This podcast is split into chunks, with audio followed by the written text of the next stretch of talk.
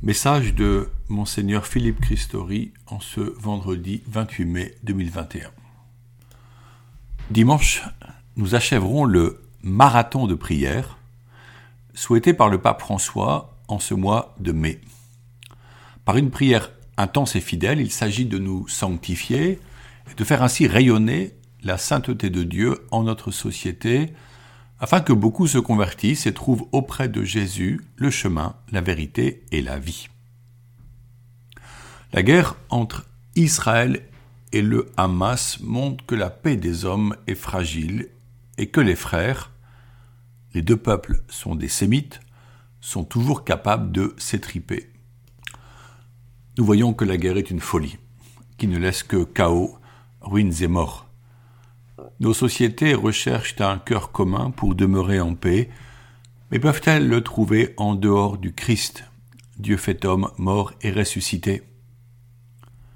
Je vous laisse la paix, je vous donne ma paix, dit Jésus. Ce n'est pas à la manière du monde que je vous la donne, que votre cœur ne soit pas bouleversé ni effrayé, dit Jésus. Jean 14 au verset 27. Comprenne qui pourra. Pour notre bien spirituel, Jésus-Christ institua les sacrements. En ce printemps se déroulent baptême, communions eucharistiques, confirmations et mariages. Le dimanche 4 juillet, en la cathédrale, j'ordonnerai diacre en vue du sacerdoce Clément Pierson. Ces sacrements rappellent le don et la sollicitude de Dieu qui donne à chacun les moyens de salut pour sa vie concrète. Ils expriment le sérieux de la vie chrétienne, l'importance du témoignage, la nécessité de se former pour avoir connaissance des fondements de la foi afin de rendre compte de l'espérance qui est en nous. N'y voyons pas une charge, mais plus l'occasion d'un enrichissement. La fin de l'année scolaire approche, voici venu le temps d'une relecture notre cheminement spirituel pour envisager pour l'an prochain notre formation théologique et spirituelle. Le diocèse offrira des formations, mais il est possible, avec un peu d'ambition, de suivre un parcours d'une année, voire plus, pour mieux assumer notre responsabilité dans notre Église locale. Le mieux est de nous en parler. Voyons comment l'exhortation apostolique La joie de l'amour à Maurice Laetitia du pape François, dont nous avons débuté la méditation il y a déjà plusieurs semaines, se poursuit. Nous arrivons au chapitre 6, 45 pages qui ne se résument pas en quelques lignes. Le pape est concret. Nous sommes poussés à réfléchir et à mettre en place des propositions pastorales renouvelées. La société change et nos vies sont bousculées. Nous puisons dans les racines anciennes, l'écriture sainte et la tradition, la sève de la vie divine pour que des fruits nouveaux puissent éclore. La société est en bouleversement permanent. À l'inverse du Christ et de la stabilité du projet divin sur l'homme et la femme créés à la ressemblance et à l'image de Dieu. Or c'est au cœur de cette société changeante mais dans la constance de Dieu que les chrétiens sont invités à bâtir leur avenir et à élaborer des projets. Le pape désire mettre en lumière les défis qu'il relève pour une pastorale de la famille. Certes, l'Église peut soutenir cette pastorale par ses clercs, ses acteurs, ses organisations, ses associations, ses groupes. Mais c'est aux familles elles-mêmes qu'incombe de transmettre et de susciter la foi. Une relation de confiance et d'entraide entre paroisse et famille est nécessaire, qui demandera une formation en vue d'une plus grande compréhension réciproque. Les familles portent tant de problèmes dont la réalité et le poids peuvent échapper au clair. Un élément passionnant demeure la préparation au mariage, et le Saint-Père note qu'elle ne peut se contenter d'un bref parcours de préparation de la célébration. Elle s'inscrit en réalité comme un véritable chemin en vue de la croissance de l'amour interpersonnel en, valorisant la chasteté vécue comme don positif et libre. Cet itinéraire propose un renouveau de l'initiation chrétienne pour montrer comment le mariage est lié et nourri par les autres sacrements, comment la prière et la parole éclairent la vie quotidienne du couple. Des lieux d'écoute et de parole, des rencontres avec des couples accompagnateurs, des parcours pratiques, des tactiques issues de l'expérience, dit le pape, des orientations psychologiques peuvent être proposées. Il faudra en prendre le temps. Le pape prévient, et je le cite, Rien n'est plus volatile, plus précaire et plus imprévisible que le désir, et il ne faut jamais encourager la décision de contracter le mariage si d'autres motivations n'ont pas pris racine pour donner à cet engagement des possibilités réelles de stabilité. Au numéro 209. Le chemin à faire prévient l'illusion de bien se connaître. Pour les fiancés, le mariage est et je cite le pape, une vocation qui les lance vers l'avant, avec la décision ferme et réaliste de traverser ensemble toutes les épreuves et les moments difficiles, au numéro 211. Le sens du consentement qu'il se donne doit être compris. La célébration d'un mariage est importante, mais attention de ne pas se centrer sur l'extériorité, l'animation ou encore la décoration. Consentir à se donner et à tout donner, voici un choix d'aimer exigeant, beau et grand.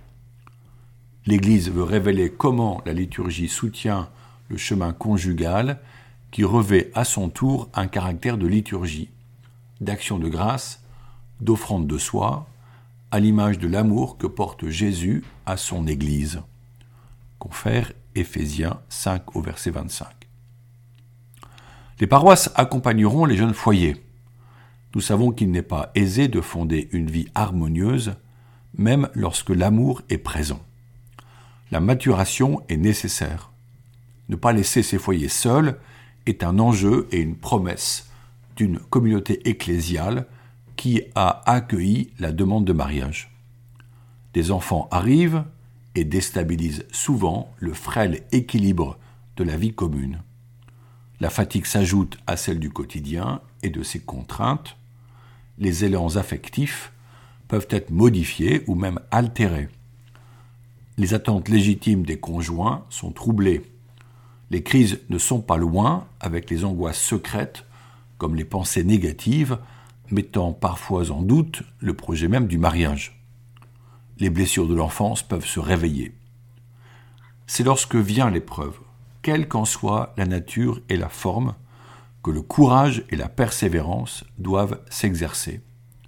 La foi en Christ, la vie de prière en couple, le pardon sont autant d'ingrédients merveilleux qui s'ajoutent à la ferme décision de se parler, de dire ses ressentis et ses attentes,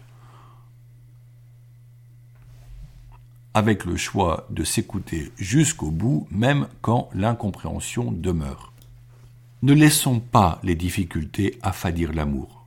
C'est pourquoi il importe d'être créatif, de susciter des moments d'amitié, des rendez-vous nouveaux, des partages qui nourrissent l'amour. L'amour comme l'eau ne doit pas stagner, mais être en mouvement. Je ne peux que vous encourager à lire le texte de l'exhortation le pape y évoque le deuil qui frappe à la porte et d'autres situations humaines qui rendent difficile l'harmonie. Une autre partie parle des crises. Aimer est un défi, voire un combat. Celui ou celle qui accepte de l'affronter expérimente la joie de la victoire. Cependant, il est nécessaire d'être aidé, accompagné et entouré. Voici pourquoi nous voulons développer nos moyens de la pastorale conjugale et familiale. Nous espérons beaucoup pour les familles. Les jeunes doivent désirer s'y engager, mais cela ne se fera que s'ils ont en face d'eux des adultes qui leur donnent à voir la beauté de l'amour et la joie de la famille. Avant de conclure, j'aimerais vous souhaiter pour ce dimanche 30 mai une belle fête de la Sainte Trinité. Ici aussi, nous sommes face à un mystère. Nous croyons en un seul Dieu, Père, Fils et Esprit Saint. Trois personnes que l'Écriture nous annonce. Je la cite. Faisons l'homme à notre image. Genèse 1, verset 26. En Dieu existe un pluriel. Dieu se dit Père chez les prophètes juifs. Jésus est nommé Fils du Très-Haut. Luc 1, verset 32. La première grande révélation trinitaire advient lors du baptême de Jésus. Je cite Saint Marc. Il vit les cieux se déchirer et l'Esprit descendre sur lui comme une colombe. Il eut une voix venant des cieux. Tu es mon Fils bien-aimé, en toi je trouve ma joie. Marc 1 au verset 10 et 11. Pareillement au mont Tabor. Je le cite. Il parlait encore lorsqu'une nuée lumineuse les couvrit de son ombre, et voici que de la nuée une voix disait Celui-ci est mon Fils bien-aimé, en qui je trouve ma joie. Écoutez-le.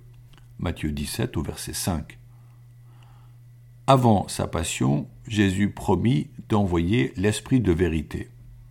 La Sainte Trinité nous fait espérer en l'amour de Dieu qui se communique à nous. Notre éternité sera dans la rencontre de cet parfait amour.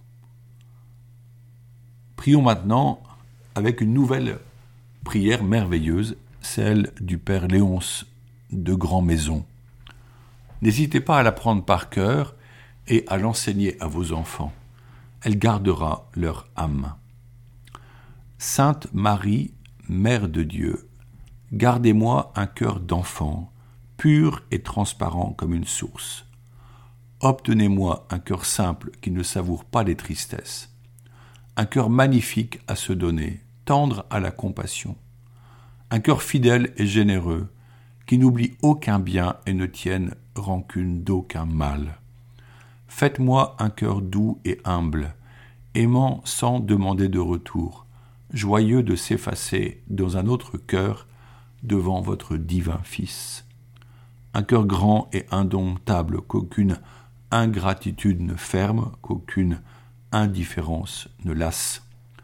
Un cœur tourmenté de la gloire de Jésus-Christ, blessé de son amour, et dont la plaie ne guérisse qu'au ciel. Amen.